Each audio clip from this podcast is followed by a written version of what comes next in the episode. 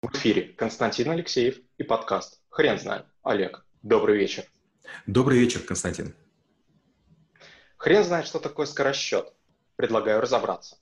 Олег, кому и зачем нужно учиться быстро считать? Мы считаем, что вокруг есть телефоны, раньше были калькуляторы, компьютеры, и поэтому быстро считать не нужно. К чему это приводит? Приводит к тому, что рано или поздно бухгалтеры или обычные люди совершают ошибки. Я был десятки раз на переговорах, которые выигрывал только потому, что в голове прочитывал быстрее, чем другие. Человек случайно ошибается, оговаривается. А я говорю, мы покупаем по такой цене, или мы согласны. И человек думает, ой, как здорово, он нас уговорил. А на самом деле он ошибся. А помните, мы еще говорили про стенографию? А я еще и записал. А дай бог еще была аудио и видеофиксация. К счастью, на наших территориях есть такое правило. Мужик сказал, мужик сделал. Вы предложили, я согласился. Я же не называл, поэтому прокомпасировано. Почему скоросчет не преподают в школе? Скоросчет преподают в некоторых физмат-школах, потому что скоросчет считается неплохим инструментом. Его называют ментальной математикой или другими какими-то вариантами. Быстросчет, скоросчет. А, есть много педагогов, которые самовольно это делают, вне зависимости от того, что это школьная программа. Это хорошее упражнение, это прекрасное развлечение. Но да, для формалистов, для тех людей, которые ходят в школу, потому что не смогли устроиться в бизнесе, конечно, это мучение. Они пытаются преподавать строго по учебнику а в учебнике скоросчета нет. Для каких профессий скоросчет must have? Если вы работаете на какой-то работе, где у вас есть умножение деление, если вы занимаетесь акциями, если вы занимаетесь страховками, если вы занимаетесь банковским делом, если вы продаете партии какого-то товара, если вы с кем-то торгуетесь относительно этих партий, вам обязательно это нужно. Если вы работаете СММщиком, если вы занимаетесь лидогенерацией, иногда это очень смотреть смешно, как люди начинают какие-то простые совершенно числа э, умножать на компьютере. Буквально недавно я видел парня, который не смог разделить 72 на 9. Ну, прям жалко его было. Как скоросчет может помочь в продвижении по карьерной лестнице? Скоросчет – это такой навык, знаете, он незаметный. Меня такое было десятки раз, когда, допустим, я был шефом безопасности, мы строили отделение. Там очень много всяких систем технических. Там есть провода, там есть видеокамеры, там есть микрофоны, там есть датчики движения, там есть генераторы белого шума. Много-много-много всего. Это чего-то стоит. И вот приходят всякие компании, которые начинают, значит, рассказывать как это все происходит. Я быстренько калькулирую и понимаю, надули нас. А ведь как это происходит? Как бы мы джентльмены, вы джентльмены, вы в костюмах, мы в костюмах. Вот договор, все посчитано. И последний пример, самый смешной. Недавно мы с супругой покупали Mercedes E, купе. Дорогая машина, все как положено.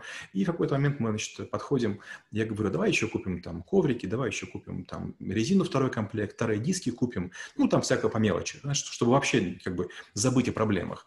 И, значит, парень начинает в Excel судорожно высчитывать. Я говорю, нам, значит, передние диски такие-то, сзади такие-то диски, я уже знаю цену. И вдруг он ошибается. Я говорю, извините, пожалуйста, вы ошиблись. Он говорит, я в Excel все посчитал. Я говорю, вы точно ошиблись. И пишу ему сумму. Он еще кого-то позвал, они минут полторы совещались, а потом говорят, да, вы правы. Как часто вы встречаете людей, владеющих скоросчетом? Константин, почти не встречаю в наших широтах, но много раз замечал, что такие бывают среди американцев, среди французов, среди немцев, и это там считается обычным делом. А, торговцы в Африке, которые торгуют фруктами, они просто блестяще считают. У них есть некая методика, как они считают на пальцах. У нас калькуляторы, а у них просто пальцы и ладони. Какие методики обучения скоросчета вы знаете? Их большое количество. Есть японское умножение линиями. Их два. В первом случае рисуются линии, отображающие разряды и знаки, во втором просто рисуются линии и подписываются разряды. Дальше есть умножение квадратом, грибом или якорем. Ну и, безусловно, мое любимое возведение в квадрат. И большой квадрат – это когда вы умножаете любое число на любое число. Есть много других, там есть всякие гусеницы, всякие бабочки, множество разных методик. Если честно, одна интереснее другой. Но самое важное то, что нет никакой одной формулы для того, чтобы быстро считать. То есть вы знаете много разных формул на разные случаи жизни. Вот в этом сложность скоросчета. Именно поэтому его тяжело преподавать, тяжело осваивать и тяжело поддерживать навык. Как долго придется учиться скоросчету? Скоросчет, я бы сказал так, основных, наверное, 30 или 40 приемов. Первые 15 можно освоить буквально часов за 10, следующие 15 потребуют часов 50, и последние 10, наверное, потребуют часов 200. Что нужно делать для поддержания навыка? Если честно, вам не придется ничего делать. Скоросчет, он идет рука об руку с памятью. И автоматически, хотите вы или не хотите, вы, когда видите, допустим, вес и цену в магазине, вы моментально это делите. Если вы видите какие-то комплектующие чего-то, когда вы покупаете в интернет-магазине, вы суммируете автоматически. Этот навык поддерживается в том случае, если вы видите цифры. Если вы видите номера автомобилей, если вы видите номера зданий, вам доставляет удовольствие в голове жонглировать большими цифрами. Какие лайфхаки скоросчета вы знаете? Ну, самый мой любимый лайфхак – это умножение чисел в квадрат от 11 до 19. Мы берем число, добавляем к нему 0, потом ко второй цифре добавляем 0, и третью, вторую цифру возводим в квадрат.